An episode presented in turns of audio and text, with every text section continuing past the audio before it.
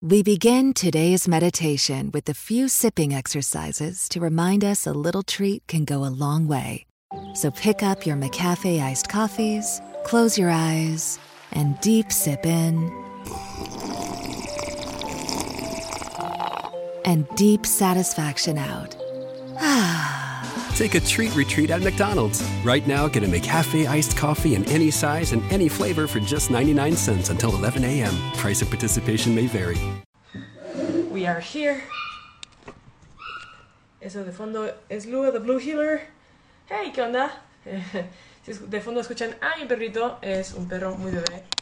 Eh, lo pueden encontrar en Instagram como Lua Blue Healer. Eh, creo que la he tagueado en una que otra foto. Así que nada, es un eh, cattle dog. Hola a todos, hola a todas.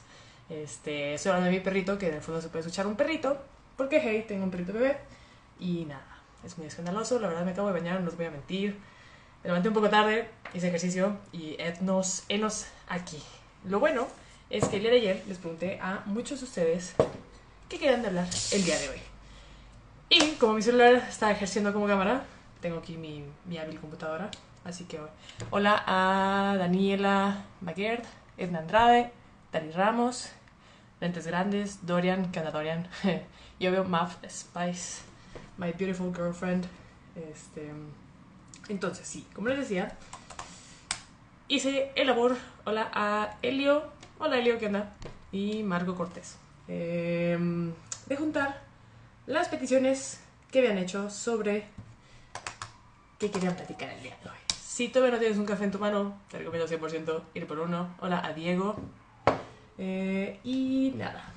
Entonces, ayer ustedes, algunos de ustedes, que todavía no veo que se conecten porque son personas conocidas, este, me habían comentado de hablar sobre la importancia de hacer ejercicio, la disciplina, ahora que estamos en, en cuarentena y del beneficio que nos puede traer la vida. Ese mensaje en particular venía de Conejo Café, un gran amigo de Monterrey, saludos a Monterrey, y a Beso Flor que se acaba de venir. Y bueno, así que hablando de punto en punto, ve preguntas sobre los libros, ejercicio, dieta y cómo balancear la vida en estos días. Saludos a Héctor y hola Diego, muchas gracias. este, y pues bueno, de libros, eh, bueno, creo que he hablado mucho sobre libros en mi canal siempre. Em, actualmente estoy leyendo dos libros que anda a Josant. Eh, estoy leyendo dos libros al mismo tiempo, como que generalmente vamos a tener un libro más como de emprendimiento, algo de aprendizaje y otro libro más como de entretenimiento. Si han visto mis eh, posts recientes, eh, estoy leyendo Huye Rey, Jane Huye, que es como un thriller. Me gusta mucho de thrillers y me recuerda mucho a una novela que empecé a escribir a los 16. Entonces, ¿qué onda, Josant? Eh, y nada, como que creo que está cool tener un libro eh, que sea más como de leisure, o sea, más como entretenimiento, más como, como ver Netflix, y otro libro que te enseñe algo diario, ¿no? O sea, algo en el que puedas aprender algo, en el que expandas tu conocimiento o algo por el estilo.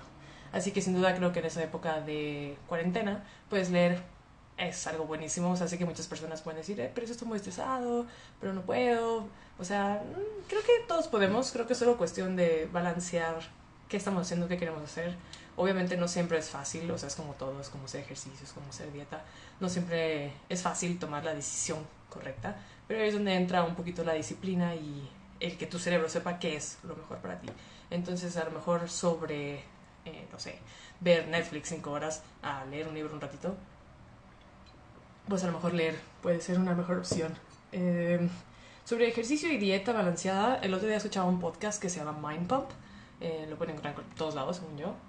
Mm. un poquito sobre, bueno, ellos venden programas, ¿no? Programas por internet, que son como con ligas de resistencia, u otros para gimnasios. Obviamente ahorita pues no, no hay gimnasios. Así que pues nada, empecé a hacer su programa de liguitas y todo esto y todo súper bien, pero la verdad es que pues si eres una persona que va al gimnasio, no, no sientes lo mismo, ¿no? O sea, no es lo mismo trabajar con ligas que trabajar con, pues con peso, ¿no? O sea, ahora sí que fierro pariente, ¿no? Para los que saben que soy de Monterrey, pues fierro. este, entonces, eh, en este podcast decían que es una época en la que no te puedes juzgar tanto.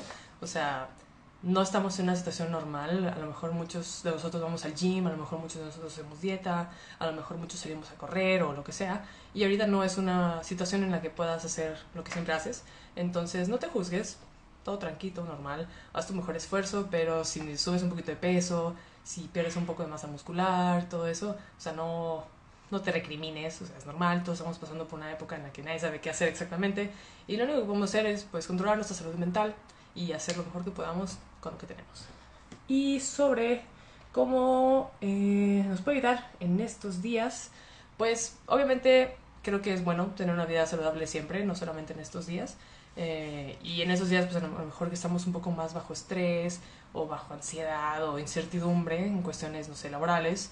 Muchas personas me han platicado que han perdido trabajo o no saben si van a tener trabajo en el futuro. Eh, creo que, volviendo a lo mismo, lo más importante ahorita es tu salud mental.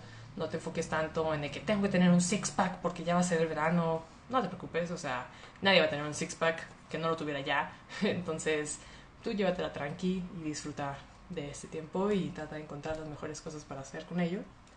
Em, tengo otra pregunta que decía de dónde vivo. Pues bueno, soy regia, nací en Monterrey y viví en Monterrey 23 eh, años de mi vida.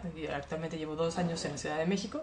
Eh, muchos me han dicho que no tengo un acento regio, muchos me han dicho que no tengo un acento chilango, muchos me han dicho que no tienen ni idea de dónde es mi acento, pues yo tampoco, pero bueno, es una mezcla ahí medio bizarra de spanglish con regio, con chilango, con algo bizarro. Eh, alguien me decía que hablara sobre, bueno, Diego Ar, que creo que está aquí con nosotros, eh, me decía que hablara sobre el amor a distancia. Saludos a las personas nuevas que se unieron. Eh, Josan, creo que había saludado. A Metal Virde y Hijosh. Saludos. Este, bueno, eh, del amor a distancia que pregunta Diego, pues la verdad no, no sabría mucho que decir en ese sentido, no, no soy, depende, creo que una relación a distancia requiere mucha madurez, requiere mucha comunicación y requiere, pues nada, un gran entendimiento de ambas partes. Creo que es posible, al final del día absolutamente todo es posible, siempre y cuando ambas personas estén en acuerdos. Eh, creo que obviamente es más difícil que al estar en la relación, pues, este, ya se puso nervioso Diego. y saludos a Juan Carlos que se unió. Eh, creo que eh, una relación a distancia definitivamente tiene sus retos. Creo que requiere mucha confianza, madurez, eh, pláticas y creo que requiere como de muchas cosas que a lo mejor muchas parejas no quieren tocar, de que tienes que hacer como em, rutinas a lo mejor, o sea, de bueno, todas las noches vamos a hablar o vamos a hacer un hangout, bueno, una videollamada cada tres días. O sea, a lo mejor estas reglas puede decir, bueno, le pierde un poquito el spark, a la relación porque no es como tan en el momento, sino es como premeditado. Pero pues sobre lo premeditado se puede hacer grandes cosas, ¿no? Puedes crecer, puedes eh, también setear expectativas. A lo mejor una persona cree que van a hablar por videollamada todas las noches y a lo mejor otra persona si estudia, trabaja, es otra zona horaria, pues no puede. Entonces setear expectativas creo que es lo más importante eh, y siempre tener mucha comunicación y confianza. Saludos a Eda Garmat que se unió. Eh, alguien que voy a dejar anónimo por su bien social dice pasos para no hablarle a mi ex. Número uno, si estás aburrido en la cuarentena y estás pensando en tu ex, detente, no mandes ese mensaje. Es como, no sé, o sea, creo que en la cuarentena muchas personas estamos a lo mejor un poco más ociosas, a lo mejor tenemos más tiempo libre, a lo mejor estamos más solos, a lo mejor nos damos cuenta de algo que nos falta o simplemente estamos aburridos y es muy fácil recurrir a lo conocido, ¿no? Entonces, quererle hablar a un ex, pues rara vez sería algo positivo. Es como, pues por una razón terminó la relación, ¿no? O sea, sobre todo si tú fuiste quien terminó la relación, pues es nada más de recordar por qué terminaste dicha relación. Entonces, abstente, no es bueno para ti, no es bueno para la otra persona, no es bueno para nadie. Y piensa, piensa en qué va a pasar una vez que se acabe la cuarentena. O sea, si ya reavivaste la llama con tu ex y luego, ¿qué onda? ¿Qué van a hacer? ¿Qué van a pasar? ¿Cortaron? Awkward. No lo haga, compa. Eh, otro comentario es que, bueno, tengo dos de café, lo cual es medio chistoso, porque uno solamente dice habla de café y otro dice el color café se llama así por el café o el café se llama así por el color. Y no sé, creo que será un tema como el huevo y la gallina. Mm, ¿Qué se llamó primero? I have no idea. A ver, alguien comenta, mm, ¿qué se puede hacer cuando ya no tienes motivación en nada de lo que haces? Y Josh, muy buena pregunta pues es difícil, es difícil. Creo que, o sea, hay un quote de alguien importante, mucho más importante que yo, que la no puedes esperar a tener motivación para hacer las cosas. Es como, no sé, todo gran escritor, todo gran atleta, todo gran lo que tú quieras. No, no se puede esperar estar motivado para, ah, soy Usain Bolt, hoy tengo motivación para correr, entonces hoy voy a correr. O sea, es como que creo que aquí es donde entra la disciplina en jaque. La disciplina es lo que tú tienes que setear tus expectativas de, bueno, ¿qué quiero lograr? ¿En qué, en qué tiempo lo quiero lograr?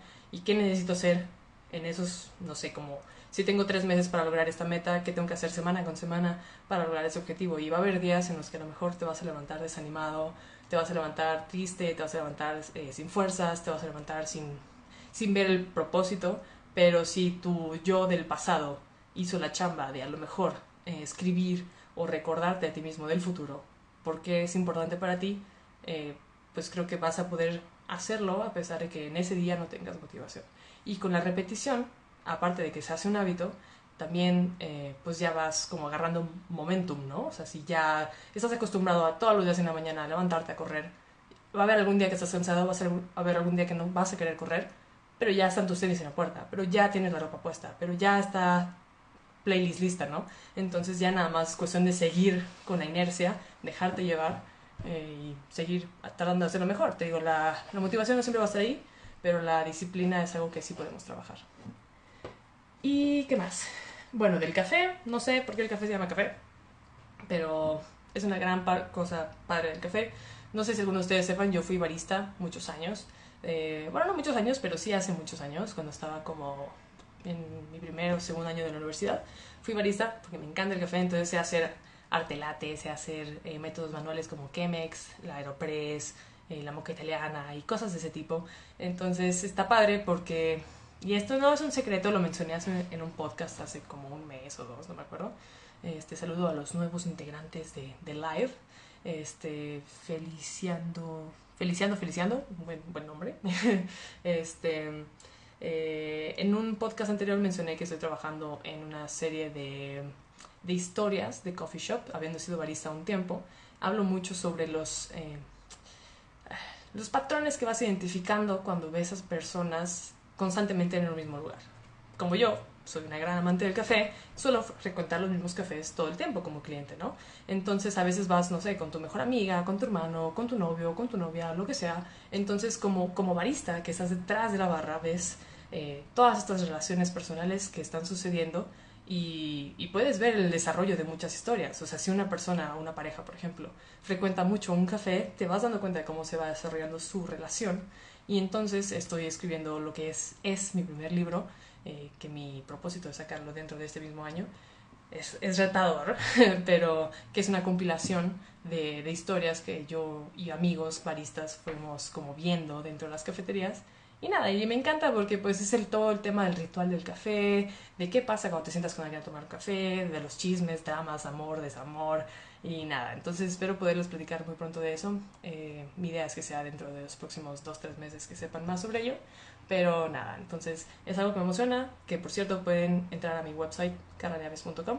Eh, ahí hay un poquito, un poquito, todavía falta un poco el website para estar súper cool, pero bueno, ahí hay algo. Saludos a eh, que me falta por saludar. Julián Gal... Ay, perdón, sé que estoy masacrando tu nombre, Julián Galeano Nuk. Pero hola, tengo pendiente hablar contigo.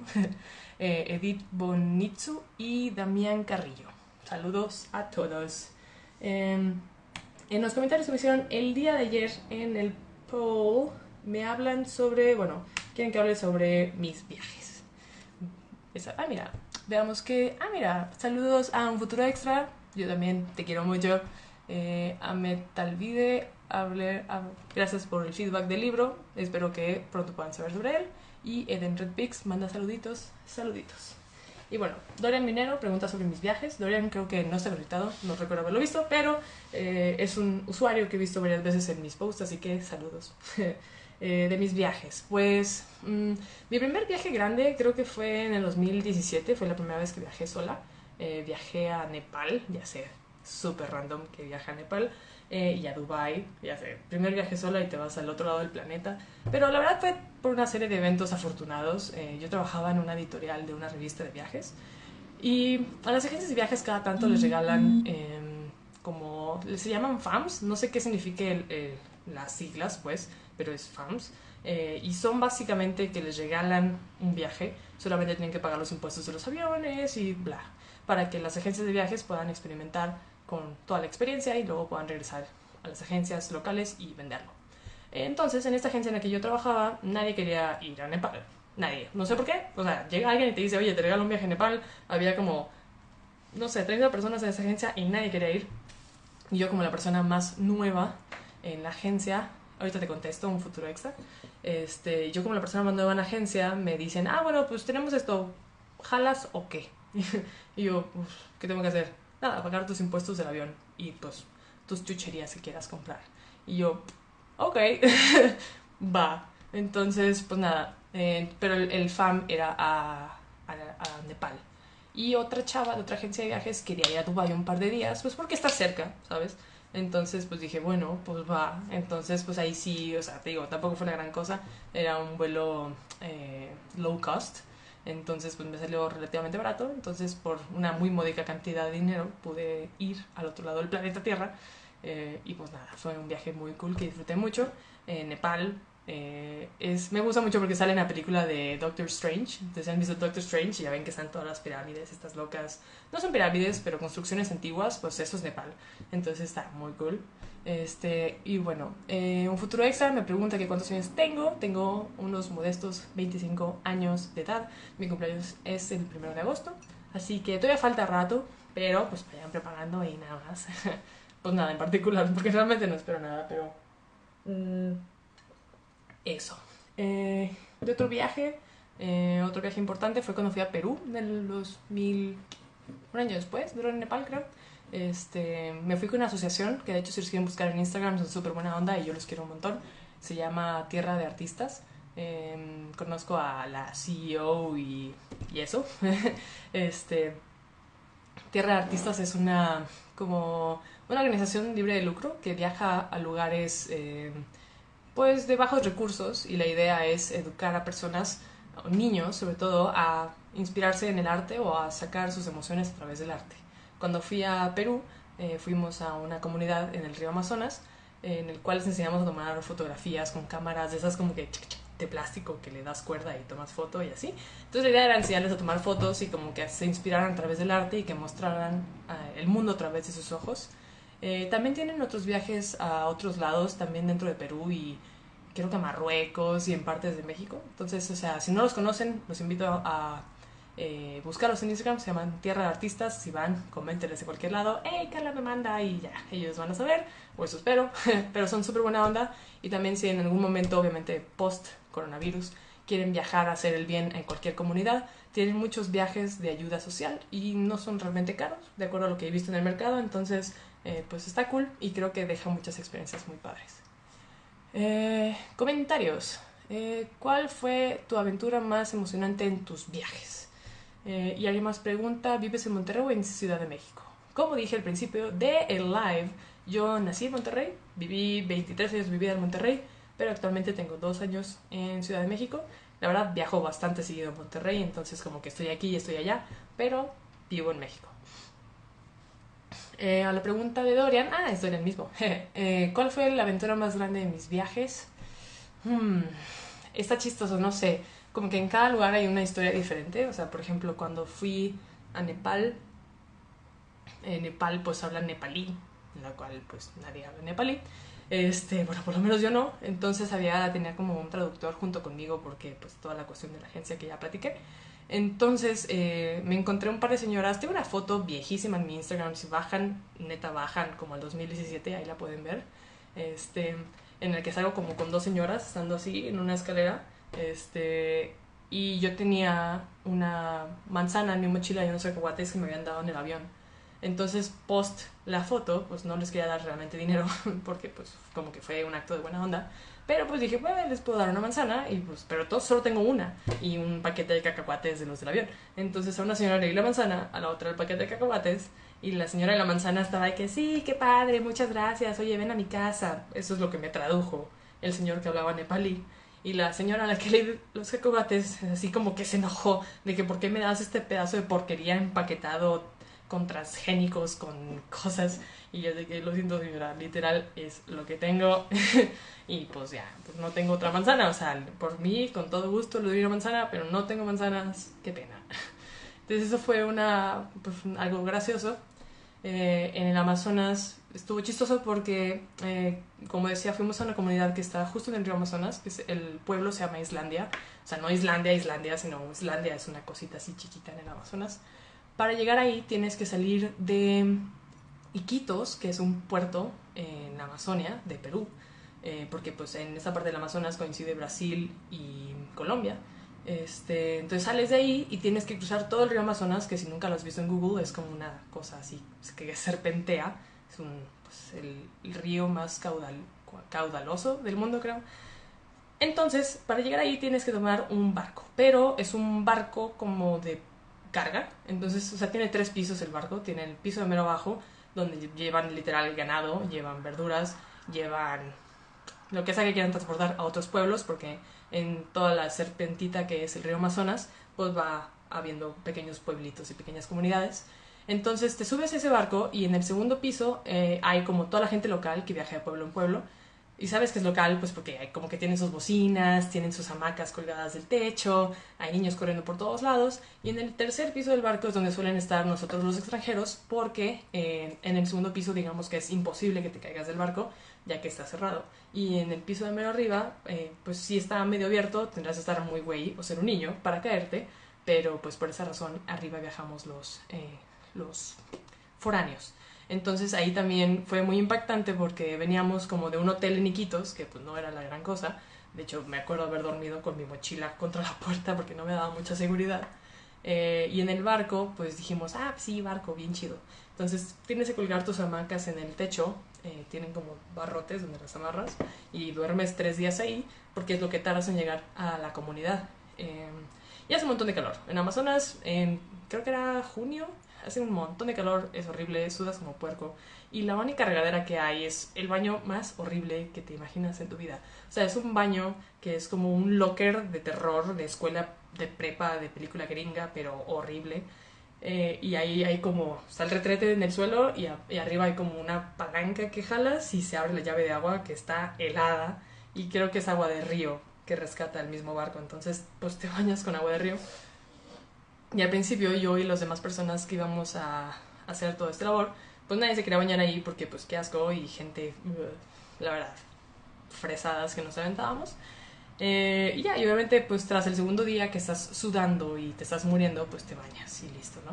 Eh, y tras toda la aventura que estuvimos una semana entera, bueno, como semana y media dos semanas, no me acuerdo, estuvimos en la comunidad, eh, ahí sí que no había agua, o sea, ahí en esta comunidad en Islandia, a las 5 de la mañana más o menos eh, abren una llave de agua comunitaria en, el pueblo. Me encantaría que esto fuera ficción, pero es real.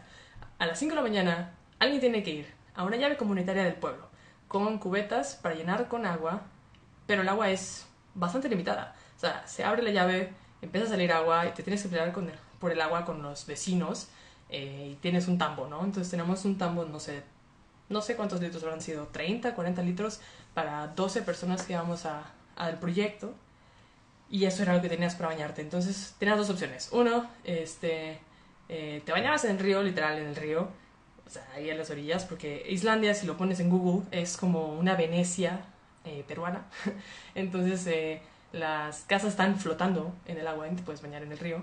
O tienes que como que pelearte, no pelearte con tus vecinos, o sea, nosotros de la comunidad, para bañarte con los 40 litros que tenemos. Entonces, una vez que terminamos toda esa gran proeza de estar semana y media ahí, cuando regresamos al barco, ahora sí era como que yo me voy a bañar primero, no yo primero, no yo primero, yo, yo. Y nos esperábamos bañarnos, nos bañábamos dos veces al día o más, o sea, neta, porque teníamos mucho calor, porque ya nos habíamos desacostumbrado por completo a lo que era una regadera y porque aquí había agua, o sea, el agua podías bañarte tres horas enteras y como era agua que subía desde el mismo río, pues no se acababa. Entonces no era lo mismo que bañarte así a cubetazos, ¿no? Así como que a jacarazos, como le dicen.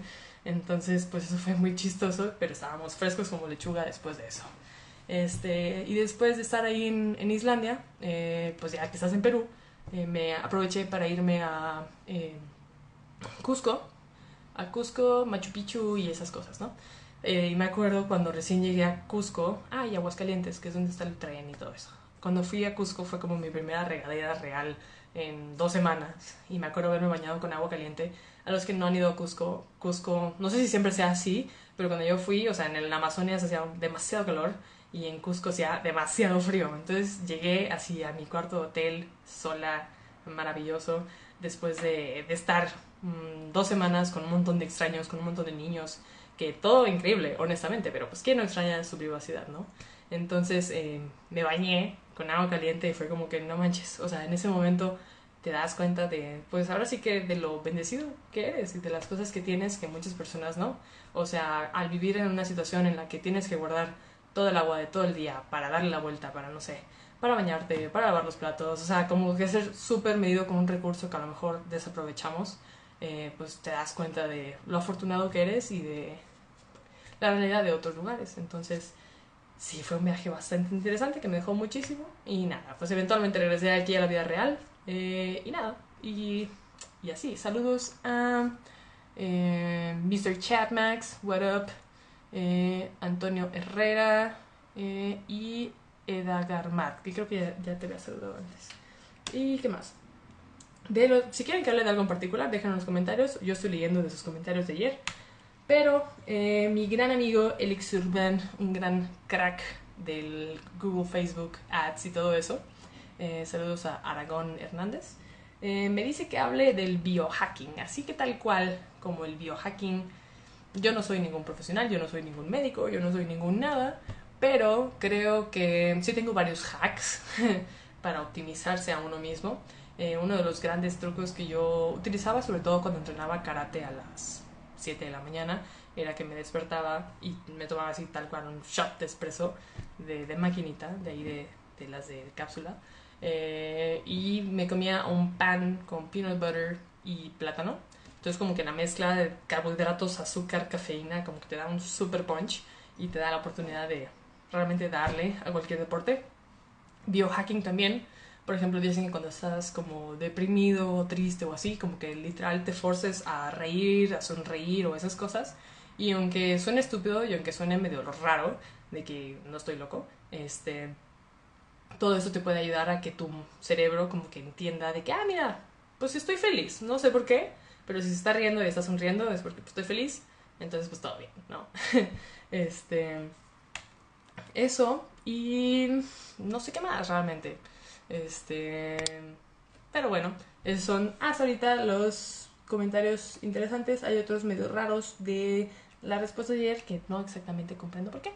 Pero, eh, ¿qué otra cosa podría yo recomendarles? Bueno, eh, recientemente he estado leyendo, ya les he platicado, de el libro de Simon Sinek, The Literacy Last. Si vieron mi podcast sobre la dopamina, está bastante inspirado en ese libro y creo que lo mencioné al principio.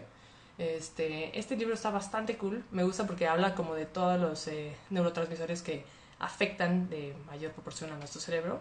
Eh, por ejemplo, habla de la serotonina, de la dopamina, de la oxitocina, eh, de todas esas cosas. Y me parece un libro que está bastante cool. O sea, porque en un principio lo quise leer porque, pues, liderazgo, ¿no? Dije, ah, bueno, quiero saber más sobre liderazgo.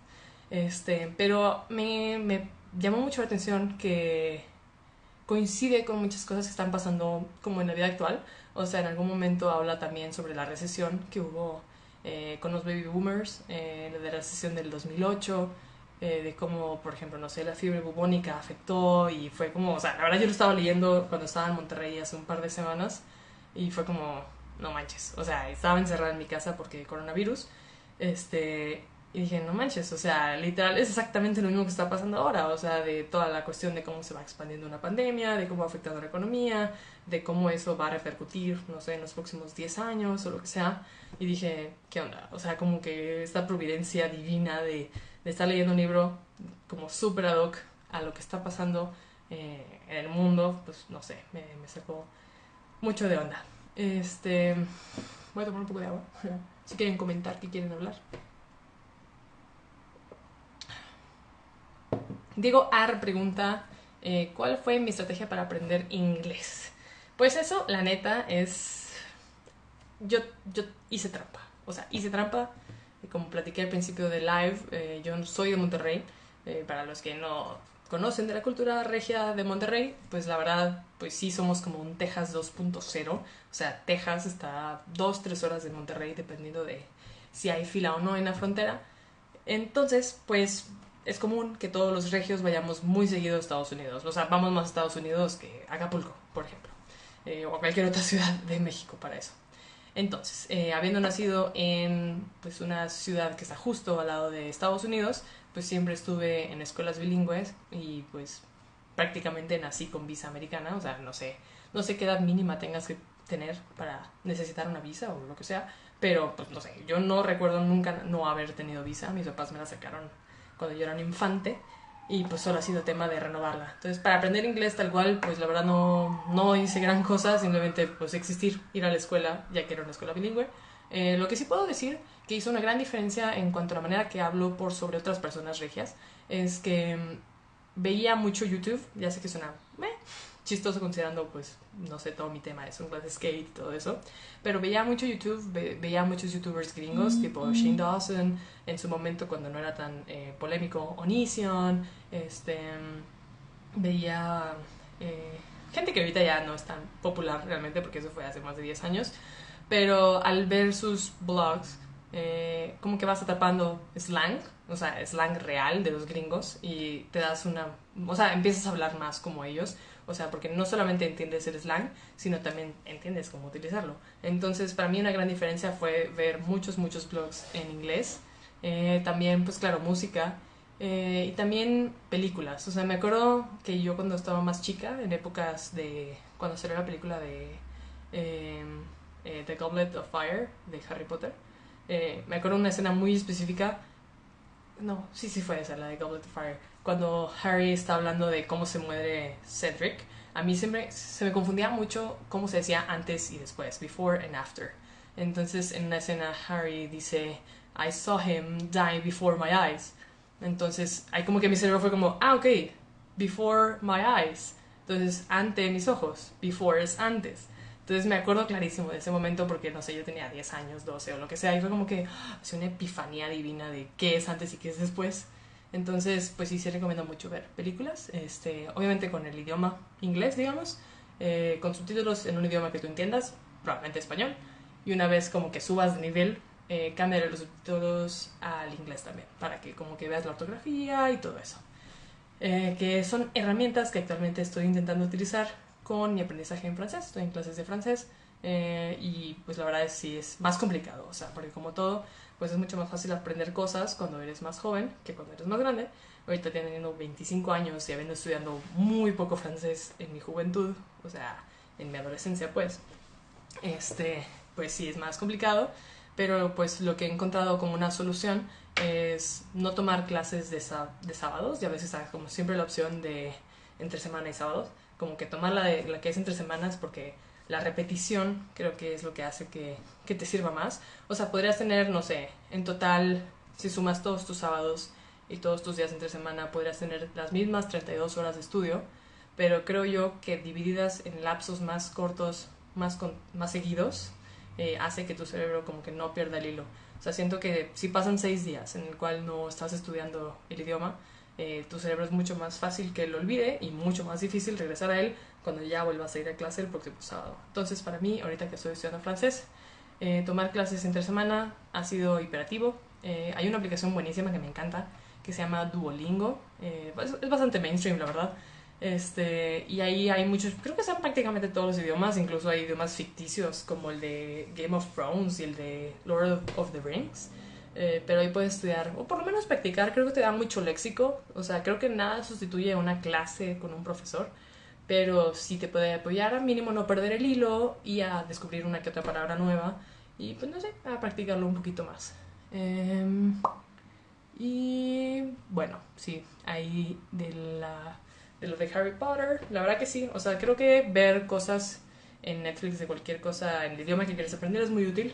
Por ejemplo, en el pasado, cuando, no sé, era un poquito más joven, estaba en prepa o así, la verdad yo veía un poco más de anime. La verdad nunca he sido un otaku, pero sí he, visto anime. Y me sé una que otra palabra en japonés simplemente por haber visto anime.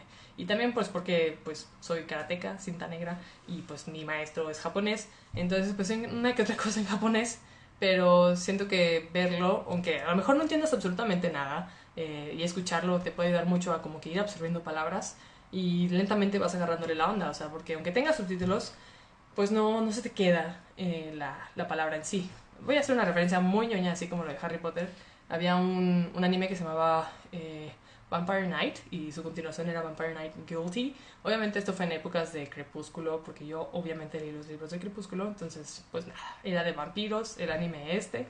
Y había un personaje en el que siempre, como que siempre le pasaban cosas como medio traumáticas y siempre decía, tengo miedo, tengo miedo, tengo miedo. Eh, y decía, kwae, kwae, kwae, kwae. Entonces lo decía tan seguido que al final se te queda como que, ah, bueno, kwae es miedo, ¿no? Entonces, por eso digo que ver algo en el idioma que quieres aprender es buenísimo. Por ejemplo, lo más bizarro que he hecho recientemente para intentar aprender francés o reafirmar mi francés es ver The Witcher en francés, lo cual es súper, eh, eh, pues, extraño, porque pues obviamente como que siempre quieres escuchar a los actores hablar en su idioma original. Eh, y The Witcher. Y aparte, creo que Netflix siempre usa los mismos actores de doblaje para todo, porque todos tienen la misma maldita voz, en francés por lo menos. O sea, vi How to Get Away with Murder, una serie buenísima, que vi las primeras temporadas en inglés y luego vi las últimas en francés, pero creo que son literal los mismos actores. Pero bueno, te sirve por lo menos para escuchar el, el bendito idioma. Maf Díaz 4.0 pregunta que cuál es el peor libro que he leído. Y eso es muy gracioso porque nunca lo dije tal cual hacía, pues sí, de manera tal y como es, suspenso. Qué buen suspenso. Este, pero en el 2000, no sé, 14, 15 por ahí, cuando todavía era Sunglass Skate, eh, pues saben que tenía para los, neta, estos para macarrones, o sea, mis followers muy de antaño, y yo tenía una cosa que era martes de libros y viernes, viernes de blog. A veces se me va mi, mi English por ahí, ¿eh? Este, y los martes de libros, en algún momento me contactó la editorial Alfaguara y me dijo, oye, veo que estás haciendo book reviews. ¿Qué te parece si te mandamos libros mensuales, los lees los que tú quieras y das el review? Listo, ¿no? Buenísimo. Obviamente yo encantada, porque dices, oye, pues yo nada más soy una papa del internet hablando de libros y pues obviamente suena súper cool hacer esto. Entonces mensualmente me mandaban como cinco libros, la neta, eh, bueno, no me adelanto, con la primera caja que me envían, me envían, la neta no me acuerdo exactamente cuáles libros, pero no puedo olvidar del primero, porque fue como, no lo puedo creer. O sea, se llama The Blessed, es de la, de la autora que escribió Ghost Girl, la chava que se muere cuando come osos de gomita. Eh, la verdad no leí Ghost Girl, solo sé que es, pues, eso pasa. Este, entonces este libro, The Blessed, es una serie creo que de tres libros. Este, y fue, fue casualidad, fue el primero que agarré de la caja y dije, perfecto, este va a ser el primer libro que voy a leer, voy a hacer un book review de este libro y pues listo. Y lo empiezo a leer, y lo empiezo a leer, y lo leo, y lo leo, y lo leo, y digo, Son of a Mother Dragon. O sea, esta cosa está horrible. O sea, perdón si aquí hay alguien que leyó el libro y que le encanta, 100% respetable. No estoy diciendo que sea un mal libro, estoy diciendo que para mí era un libro que estaba muy mal escrito, estaba muy mal, o sea, no tenía sentido. O sea, trataba, no me acuerdo si eran tres, cuatro chavas, cada una tenía como un don especial. Era muy bizarro, la verdad. Te digo, lo leí en el 2014 por ahí y obviamente no leí las continuaciones. Pero, eh, entonces estas chavas como que algo raro, religioso está pasando, el punto es que hay como una tormenta, las encierran en una iglesia, bueno, se, se autoencierran por protección en una iglesia, donde hay un chavo que como que todas se enamoran de él, pero él es como un, un secuestrador, entonces generan como un síndrome de Estocolmo súper extraño y no tiene sentido, y la trama no tiene sentido, y el villano no tiene sentido, y nada tiene sentido, y el libro empieza y se termina, y yo nunca entendí cuál era el propósito del bendito libro. Y pues todo fue muy gracioso porque pues fue el primer libro como que de mi parte de influencer que iba a hacer un book review. Entonces me acuerdo que ese día le escribí a la chava de Alfaguara y le dije, oye, ya terminé de leer este libro y como que... eh, no me acuerdo cómo exactamente le dije, pero sí le di a entender como que mis sentimientos estaban mixtos respecto al libro.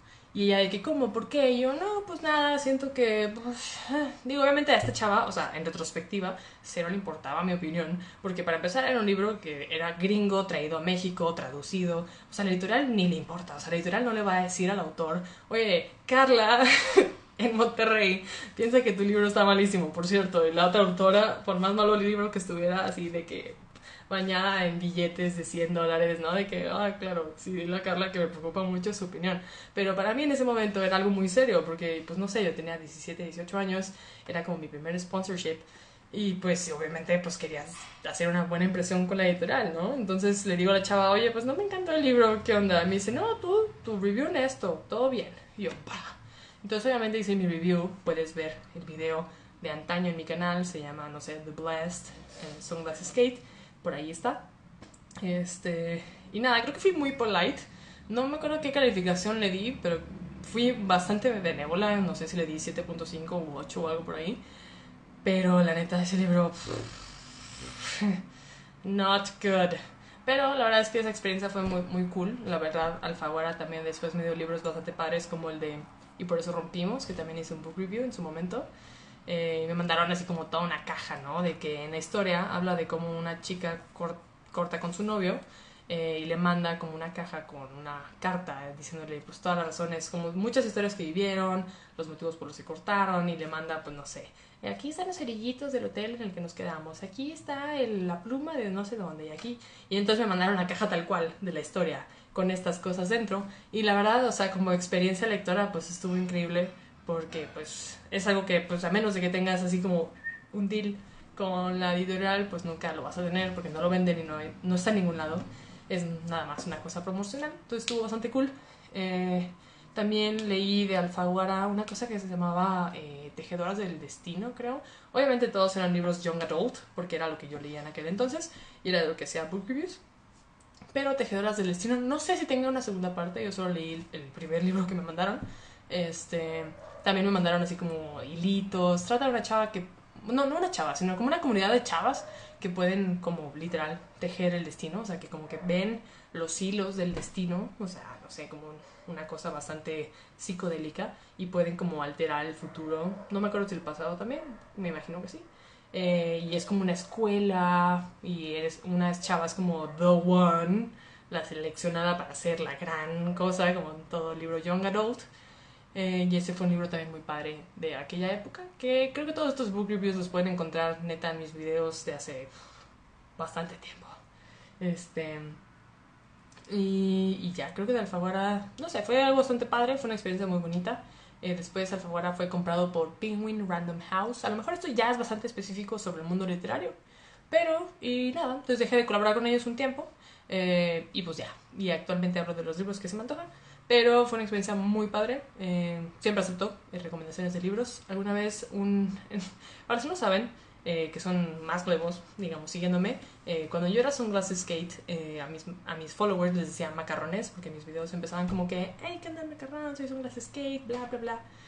Entonces, en algún momento, un macarrón me recomendó un libro de Stephen King, el de Misery, que la verdad me tardé añísimos en leerlo. O sea, como que siempre acepto sugerencias de todas las personas que me rodean. Pero pues así como acepto sugerencias, pues también se me van acumulando los libros por leer, se me va juntando la chamba y pues pasa. Entonces, no sé, este macarrón me, me recomendó ese libro, el de Misery, eh, no sé, en el 2015 o por ahí, y literal lo leí hace, no sé, dos, dos o tres años después de que me lo recomendó. Eh, y nada, está buenísimo. La verdad, sigo sin ver la película, sé que debería de verla, sé que es una película muy vieja, pero es el único libro de Stephen King que he leído y me gustó muchísimo. Es, es como de un escritor que lo encierra una señora loca y el güey tiene que como, bueno, él es un escritor, entonces escribe su serie, termina el último libro de su serie y a esta chava que es súper fan, como que no le gusta el final, entonces lo secuestra eh, y lo obliga a escribir un final que a ella le guste. Entonces, pues nada, me pareció bastante cool porque pues como les digo, como eh, futura escritora, eh, a los que se van apenas uniendo al live, al principio hablé de que estoy escribiendo como de una compilación de historias de cuando yo era barista y que espero que en estos próximos meses ya pueda decirles un poquito más claro, eh, lo van a poder encontrar en, Amazon en su momento, pero todavía estoy como que en el proceso de sacarle derechos de autor y toda esa dinámica que pasa tras bambalinas, pero sépase que eso viene en camino. Y pues bueno, como futura escritora, leer sobre este escritor, que su fan se vuelve loca, eh, pues nada, me, me gustó mucho. Eh, estaba un poquito, pues, violento. O sea, no sé, como digo, no he visto la película, no sé qué tan violenta es la película. Pero el libro es algo violento, entonces sí puede ser un poco gráfico, no lo recomiendo para niños menores de 12 años. Pero hey, pues también si me puedes recomendar otro libro de Stephen King, bienvenido. Descubrí que Stephen King me gusta, entonces bien. Mm. Y muy bien.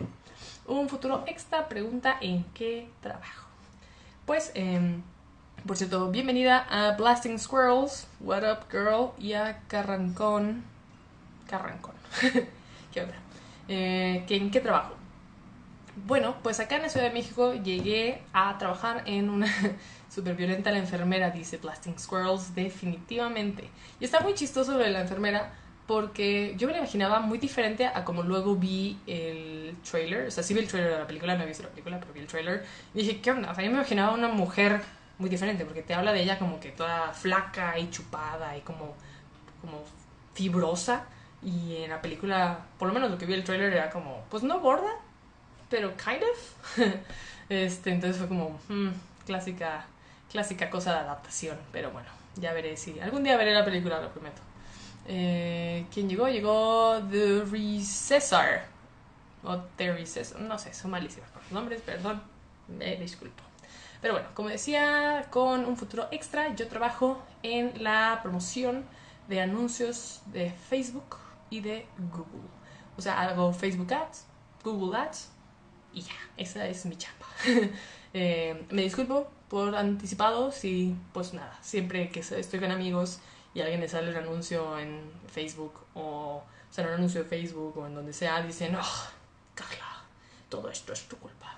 Y pues no, la verdad que no, eh, es una gran industria, yo solo soy un pequeño pedazo de arena dentro de esa industria. Este, y nada, digo, el objetivo de todo esto es que ojalá todos los anuncios que te salgan fueran anuncios que neta te importan.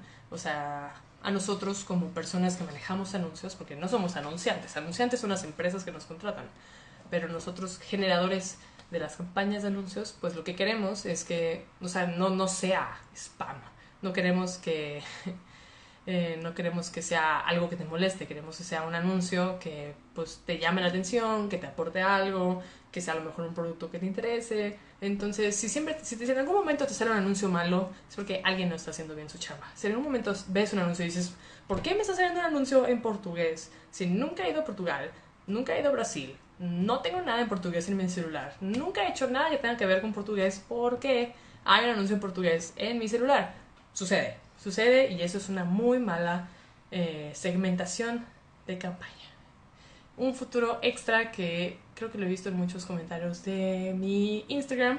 Insiste, insiste, insiste en preguntar que si tengo novio. Y no, no tengo novio. Y aquí es donde muchos corazones se van a romper. Pero tengo novia. Entonces, pues bueno, ya salió el conejo del sombrero. Y listo. Eh, Alan Burola se acaba de unir. Saludos. Diego se ríe porque seguramente le acabo de romper el corazón a un futuro extra que siempre me confiesa su amor en mi Instagram y lamento no poderte corresponder. Pero pues bueno, así son las cosas de la vida, o sea, pues pasan, pasan y espero que podamos ser amigos. Este, saludos a los que están uniendo. Hello. Eh, y pues nada, entonces hablaba de la chamba, que es básicamente em, de que los anuncios, pues ojalá siempre fueran buenos anuncios. y no debería decirles este hack, pero si en algún momento quieres, no sé, checar algo que no quieras que te eh, te persiga por el internet, pues usa modo incógnito. no sé si vas a checar, no sé, vuelos de avión y no quieres que te estén saliendo a cada rato anuncios de vuelos, pues métete a modo incógnito. Este, y ya, pero no debería decirte esto, la verdad. Eh, ¿Y qué más? Bueno, creo que muchas personas están impactadas. Y sí, Diego, así son las cosas. Eh, ¿Y qué más? ¿Qué más? Voy a tomar un poco de café. Es temprano mañana pronto me voy a tener que retirar porque como toda persona en cuarentena, pues tengo que trabajar. Pero nada, a lo mejor cómo les está pasando en la cuarentena, ustedes qué están haciendo, están trabajando y al mismo tiempo están viendo esto, cómo va todo. La verdad les digo yo dentro de ya poco me voy a tener que retirar. Pero sin duda ha sido una experiencia linda y no sé, después voy a ver si se hace otro de estos, pero a lo mejor en otro horario. Eh, me comentaban que a lo mejor a las 9 de la mañana era muy temprano, no lo sé. A lo mejor como a las 6 de la tarde podría estar bien. Eh, pero bueno, lo iremos viendo. Eh, síganme por los Insta Stories, ahí es donde probablemente voy a estar consultando con ustedes, mis queridos eh, asistentes. Y nada, para ir de ver, de organizar otro. Saludos a Luis Moya, gran amigo, que ya estoy más o menos como finiquitando toda esta cuestión, dando closure a este live. Este, pero nada. Em, ah, lo siento, Diego. Pasan, las cosas pasan, no es la intención, pero pues bueno, pues pasa y pues aquí estamos, ¿no? Siendo felices y contentos. Pero Ah, qué bonito comentario, un futuro extra, muchas gracias. Yo también los amo con todo mi corazón. Eh, la verdad, no, este experimento de hacer un live, no sabía qué iba a pasar, nunca había hecho un live, era una cosa medio misteriosa, pero es lindo ver que por lo menos durante todo el transcurso de esta cuestión hemos tenido, pues, no sé, creo que en promedio 10 personas, lo cual es mucho mejor de lo que yo esperaba, considerando que fue como muy de la nada. Ayer estaba en clase de francés eh, y la verdad, la verdad, como fue la primera clase de este nivel, eh, como que fue la clásica introducción de, bueno, ¿cómo te llamas? ¿Qué te gusta? Porque en francés, bla, bla, bla.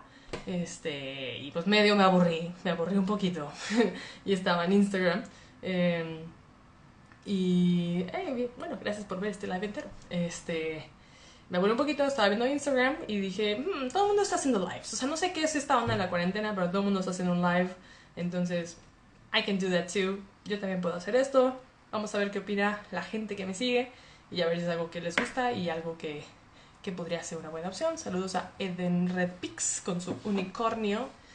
Este, va a hora que si viene tú en vivo, híjole, no sé si un live se pueda llenar y si sí, todavía falta tiempo, esperemos algún día tengas razón, un futuro extra. Este, aprecio de todo corazón que estén aquí, la verdad. Eh, y pues nada, eh, ¿Eres optimista? Soy optimista, soy optimista. Algún día, la verdad, tengo grandes goals. Quiero alcanzar a muchas personas con toda la cuestión que es inspirarte. Eh, quiero. He estado hablando con, por ejemplo, varias editoriales de que, bueno, o sea, a mí me encantaría que más personas leyeran más libros. O sea, porque eh, si me sigues en TikTok, claro, no hago tantos videos en TikTok, pero es algo que estoy haciendo. Eh, hablo sobre los países que más leen en el mundo y irónicamente me pareció interesante que casi todos son asiáticos y México está como rankeado súper abajo. Y digo, ¿por qué no podemos cambiar eso? O sea, creo que en México tenemos como pues muchas herramientas, como dije, o sea, de mi experiencia en el Amazonas, de que no hay agua, a nosotros que tenemos prácticamente todo, es como, sí podemos leer más, podemos nutrirnos más, podemos expandir nuestro conocimiento. Y creo que solo falta encontrar ese primer libro que a las personas les pueda apasionar. Eh, creo que es una cuestión de literal encontrar ese libro, o sea, encontrar un libro que te guste, que te va a ayudar a leer otros libros y pues que te ayude a crecer. O sea, yo siempre lo menciono, eh, y suena muy cursi, pero que agradezco mucho a mis papás que me hayan hecho leer desde muy chica. La verdad, yo odiaba leer, irónicamente, en primaria odiaba leer, hasta que encontré ese primer libro que me gustó. Y ese primer libro que me gustó fue un libro que se llama eh, Corazón de Tinta, de la editorial Fondo de Cultura Económica, que lo cual es hermoso porque aparte es barato. Eh, es una serie de tres libros, pero eh, Corazón de Tinta trata sobre un papá que le lee cuentos a, su hija particularmente. Lo leí hace mucho, evidentemente, pero eh, le cuenta cuentos a su hija antes de dormir, y, pero él tiene como un cierto don de a la hora de leerle en voz alta, manifiesta lo que está leyendo y se transforma en realidad. Si está hablando, digamos, sobre Aladín, termina apareciendo Aladín en la sala de la habitación. Entonces es como cómo se van mezclando las historias de tanto pues la real, ¿no? Con la de los libros, cómo se entrelazan y cómo, pues, por ejemplo, esa chava son tres libros, va creciendo durante estos tres libros y en algún momento se enamora de un personaje. Entonces se meten a los libros, viven en los libros durante un tiempo, viven las aventuras dentro de los libros y pues ya, sea, a lo mejor es demasiado infantil, pero la verdad yo creo que cualquiera podría disfrutarlo, aunque sea como un libro más infantil. Eh, repito, se llama El corazón de tinta, de Cornelia Funk, del Fondo de Cultura Económica. Eh, y Dorian, será para hacer otro live. Mm, gracias. Qué bonitos comentarios. Es muy lindo. Y sí, les digo, la verdad este fue como un super test drive. Ya sé que avisé con súper corto tiempo. Ayer en la noche fue como que, ¿qué onda? ¿Se arma esto? Sí, no, si no, va. Entonces, no sé cuándo, pero creo que sería lindo hacer esto por lo menos una vez a la semana. Sobre todo ahora que estamos en cuarentena, o sea, como les digo, yo ahora prácticamente ya me tengo que ir porque tengo que trabajar. Pero ahora que estamos en cuarentena y que, bueno, a lo mejor todos tenemos un poquito más de tiempo en casa, pues es un poquito más fácil eh, organizar toda esta cuestión. Entonces, sin duda, eh, no te pierdas de mis Insta Stories, que ahí a lo mejor voy a estarles preguntando sobre el horario, podría ser otra vez a las 9 de la mañana, o podría ser, no sé, a las 6 de la tarde, porque a las 7 tengo francés, pero este, eh, para ir viendo, la verdad es que agradezco mucho a todas las personas que han venido el día de hoy. Eh, sé de esta cosa que se puede grabar, entonces voy a dejar esta cosa aprendida 24 hours, como según leí que Instagram te lo permite. Y nada, voy a ver. He visto que varios podcasters luego suben estas cosas como parte de su podcast. A lo mejor lo hago, a lo mejor no. Ya veremos si alguien encuentra valor a eso. Pero bueno, muchas gracias por estar aquí. Los espero mañana con un nuevo podcast. Y el martes, y ya saben, todas las cosas buenas de la vida. Recuerden seguirme en TikTok, que es algo muy nuevo. Estoy intentando lo mismo, lo estoy intentando. Pero bueno, siempre aceptan sugerencias de todas las cosas. Eh, me encanta cuando me dicen de que, oye, me gustaría más, no sé, que la musiquita estuviera más baja en tu podcast. Me gustaría más que hablaras de este tema. Me gustaría más que hablaras de otro tema. Siempre súper bienvenido, siempre lo tomo en consideración. Eh, pues nada, al final del día eh, busco inspirarlos a ustedes, ¿no? Entonces, pues nada, muchas gracias por estar aquí, muchas gracias por su tiempo. Eh, un futuro extra pregunta, ¿seguirme en qué? En TikTok. ya sé, muy centennial, yo soy millennial, pero TikTok, en TikTok soy, mi nombre es Soy Carla NVZ es la novedosa red social que todo el mundo bajó ahora en cuarentena. Pues nada, yo también estoy ahí haciendo una que otra babosada, intentando pues expandir un poquito la manera en la que me comunico. Pero bueno, gente, muchas gracias por venir, Nesda. Lamentablemente ya estoy por terminar toda esta cuestión, pero eh, puedes encontrar esta cosa 24 eh, horas aquí mismo en Instagram y voy a ver si lo subo, no sé, al podcast o algo así, o sea, a Spotify y todo eso para que las personas que no tuvieron oportunidad de verlo o escucharlo, pues puedan a lo mejor divertirse con mis tontas historias. Pero bueno, gente, ay, saludos de Perú. Nesda, entonces tú tienes que escuchar esto. O sea, Nesda, hace, no sé, 15 minutos estuve hablando de toda mi aventura en Iquitos, en Cusco, en Islandia, en el río Amazonas, así que sin duda, cuando se acabe esto, te invito a verlo de nuevo porque voy a hablar justo de tu patria. Pero bueno, muchas gracias por estar aquí. Los veo próximamente. Bye.